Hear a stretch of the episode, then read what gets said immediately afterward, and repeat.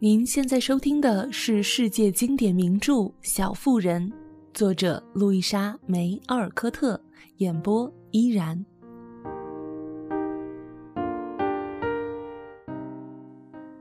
第四十三集，贝斯果然得的是猩红热，而且很不幸的是，他的病情比大家预想的要严重的多。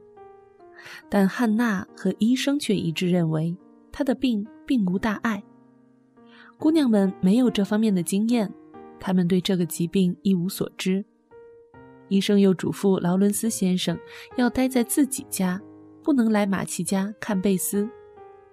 于是，在这种情况下，家里的一切事情都由汉娜来做主拿主意。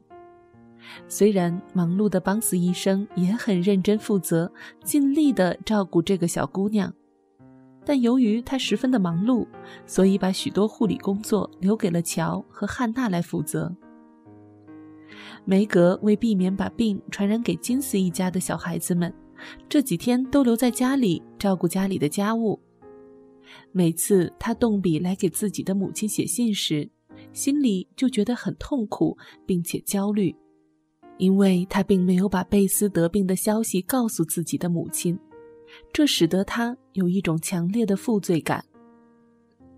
其实，在梅格的内心里，他觉得没有在信中告诉妈妈贝斯得病而瞒着母亲，他觉得这样做并不对。但母亲离开家之前，还专门吩咐过大家要听汉娜的话，而汉娜却明确表示了不应该让马奇太太知道，不要让她为这么一桩她做不了任何事情的灾难而操心烦恼。乔没日没夜地待在床边照顾贝斯，虽然这任务并不艰巨，因为贝斯是一个十分坚强的小姑娘。尽管身体上的痛苦非常的强烈，但是只要他能控制住自己，他就一声不吭地默默忍受着这种折磨。但有一次猩红热发作时，他声音嘶哑地说起了胡话，甚至把床单当作自己心爱的小钢琴，手指在床单上弹了起来。但是最终却因为喉咙肿胀，发不出声音而无法唱出来。另外一次发作的时候，他甚至连身边的那几张熟悉的不能再熟悉的亲人的面孔也认不出来，竟把他们的名字给叫错了，还一声声的悲哀的呼唤着妈妈。贝斯这样的表现把乔等姐妹给吓坏了，梅格也求汉娜让她写信给华盛顿的妈妈，告诉她贝斯的病情。甚至汉娜也说，虽然。贝斯这病暂时还没有危险，但同意考虑是否要给马奇太太报信。而就在家里一团愁云惨雾的时候，华盛顿又发来了一封信，告知他们马奇先生的病情有了反复，又不太乐观了，所以马奇太太短期内不可能回家。这突如其来的坏消息，更增添了他们的烦恼。日子变得暗淡无光，甚至面目狰狞，简直是暗无天日，凄风惨雨。屋子里到处充斥着悲哀和愁苦的气氛，家里到处冷冷清清的。这个一度幸福洋溢的、欢乐祥和的家，现在笼罩在一片黑暗的阴影之下。姐妹们干着自己分内的事情。但是心情是无法言喻的沉重。梅格常常一个人坐在房间的角落里，一面干着自己的针线活儿一面悲哀的掉眼泪。他深深的体会到，那些世间最宝贵的东西是无法用金钱买到的，再多的金钱也没有用，比如爱、平安、健康和真正的幸福。他深刻的意识到，自己以前拥有这一切是多么宝贵和富足，这些才是对一个人来说最为宝贵的东西。乔整天的待在那间没有阳光的暗淡的房间里，每天都亲眼看着自己宝贝妹妹遭受病痛的折磨，耳朵里听到的是妹妹由于病痛的折磨而发出的痛苦的呻吟声，更体会到贝斯的天性是那么善良和美好，她在大家心目中的位置又是多么重要和不可替代。她为他人默默的无私奉献着自己。尽着自己微薄的力量，为家庭创造着幸福和美好，就像一个小天使一样。他的美德无处不在，但也许每个人都对这种美德熟视无睹。但是，这种美德却是比世间任何的财富、美貌都更有价值的东西，应该每个人都来好好的热爱和珍惜。而与此同时，寄宿的艾美每天热切地盼望着能够早点回家，为贝斯做哪怕是一点点的事情。现在，他不再觉得做家务是件令人痛苦的苦差事了。每一次，当艾美想到曾经贝斯默默的、自愿做的那些被偷懒的自己给忽略掉的活儿时，他的心就痛苦的碎了。后悔的不知该说什么，而老李呢，则是一改往日的快乐，终日愁眉不展，在屋子里漫无目的的游来荡去，像个不安息的鬼魂一样。一向视贝斯为自己小孙女一样的劳伦斯先生，则悲哀的锁上了大钢琴，因为他无法忍受睹物思人的痛苦。每次他一看到大钢琴，就想到他的小贝斯曾经经常的来他家里为他演奏这个大钢琴，为他带来了多少的慰藉和快乐。所有的人都惦记着贝斯的病情，连送奶的、面包师傅、杂货店老板、肉贩都纷纷上门来询问他的情况。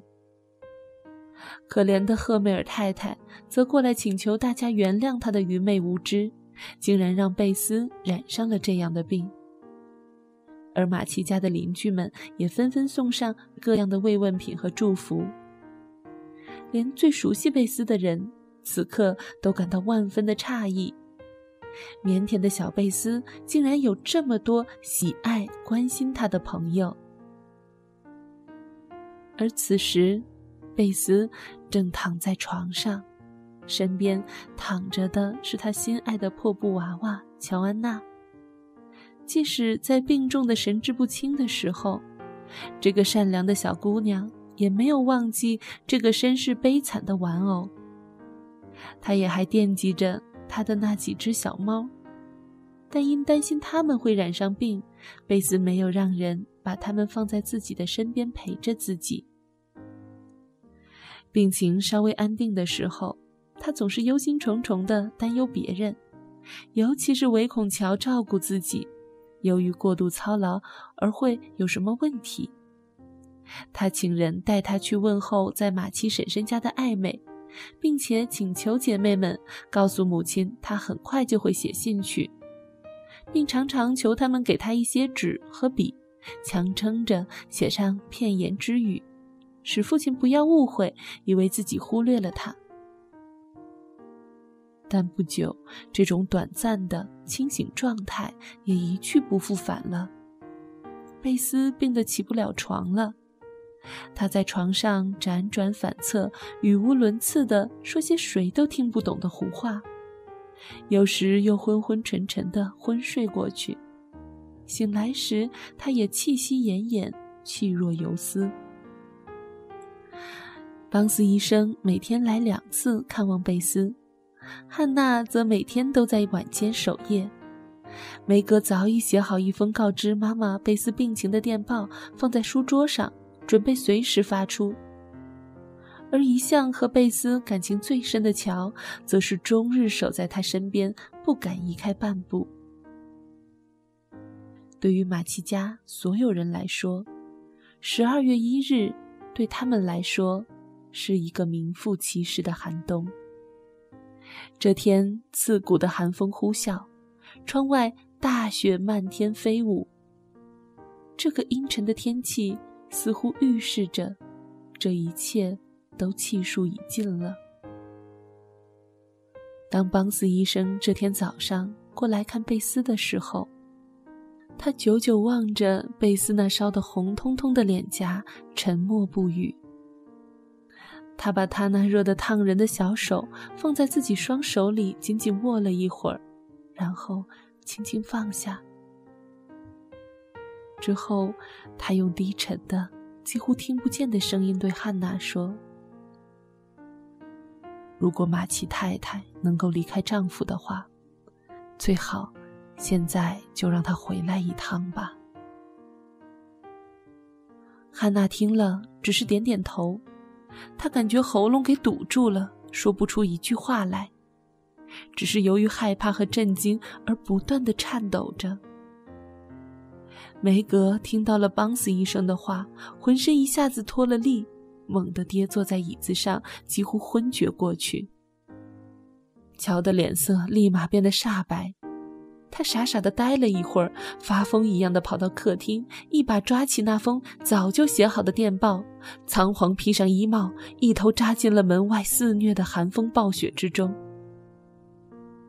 不久，他便回来了，轻轻脱下大衣。这个时候，老李手里拿着一封信走了进来。他告诉乔，马奇先生的病情又好转了。乔把信读了一遍，但心情仍然沉重的喘不过气来。老李看到他神情悲痛欲绝，赶忙问：“怎么了？难道是贝斯的病又重了吗？”我已经把电报发给妈妈了，通知了她。乔说，阴沉着脸，使劲拖他笨重的胶鞋。你做的太对了，乔，这么做是你的主意吗？老李问道。他看到乔双手直抖，以至于一时都脱不下鞋子，便体贴的把他扶到大厅的椅子上，坐下帮他脱去了胶鞋。不。是邦斯医生，他这么吩咐的。什么？乔，有这么糟糕吗？老李大骇，不由得惊叫了起来。事情正是这么糟糕，老李，他甚至已经不认得我们了。他原来一直把爬在墙壁上的藤叶叫做绿鸽子，现在他也不谈他的绿鸽子了，他变得不像我的贝斯了。现在没有人能来帮助我们，而且爸爸妈妈都不在家，甚至连上帝也似乎遥不可及。泪水顺着乔的脸颊大滴大滴掉落下来，他六神无主、茫然无助地伸出手，仿佛在黑暗中摸索祈求着谁的帮助。老李紧紧地把他的手握住。只觉得自己的喉咙也一下子堵住了，发不出任何的声音来。好不容易，他才控制住了自己的声音。他轻声安慰道：“有我在这儿呢，抓紧我的手吧，乔，亲爱的。”乔说不出话，但却真的抓紧了老李那双温柔的手。这样抓着这双温暖的大手，给他又酸又痛的心。带来了宽慰，让他觉得得到了一丝安慰。而他也觉得，那双在他遇到困难的时候可以支撑他、给他力量的上帝之手，仿佛也离他更近了一些。老李很想说些什么宽慰的话来安慰乔，却觉得一时找不到合适的词语。于是，他只是一言不发，静静地。站在乔的身边，无限怜爱的轻轻抚摸着乔那悲伤的低下来的脑袋。这种无声的宽慰倒是胜过了千言万语。乔深深的感到了这无声的宽慰和爱，在静默之中，他体会到了这份友情在他悲哀的心灵中所起到的安抚的力量。一会儿，乔就觉得心里好受多了，他坚强的把眼泪擦干，感激的抬起头来看着老李。谢谢你，老李，我现在好些了，也没有那么绝望和无助的感觉了。万一真的发生什么不幸的事情，我也做好了面对他的准备。乐观些吧，那会给你一些力量的。乔，再说你妈妈马上就会回来了，那时一切都会好起来的。我很高兴爸爸病情有了一些好转，这样妈妈回来的时候也不至于牵挂爸爸，放心不下。哦，我的上帝啊！为什么灾祸来了一个又一个？我肩上的担子比谁都重。乔叹息着，边说边把他的湿手绢打开，铺在膝头上风干。难道梅格不和你一样分担这些压力吗？老李问。哦，一样的，他也在努力分担这所有的痛苦。但有一些不同，他不能像我这样爱贝斯。如果发生了什么，他也不会像我那么怀念他。贝斯是我的心肝宝贝，我不能承受要失去他。我不能承受，我不能。乔把脸埋在湿手绢里，又失声痛哭起来。刚才他一直强忍着。老李也觉得鼻子发酸，他用手擦着眼睛，想说点什么来宽慰，但只是觉得嗓子再一次被什么东西堵住了，发不出任何的声音，嘴唇也控制不住的颤抖。也许这样的感情外露有点没有男人气概，但是这种巨大的悲痛，让他怎么也忍不住。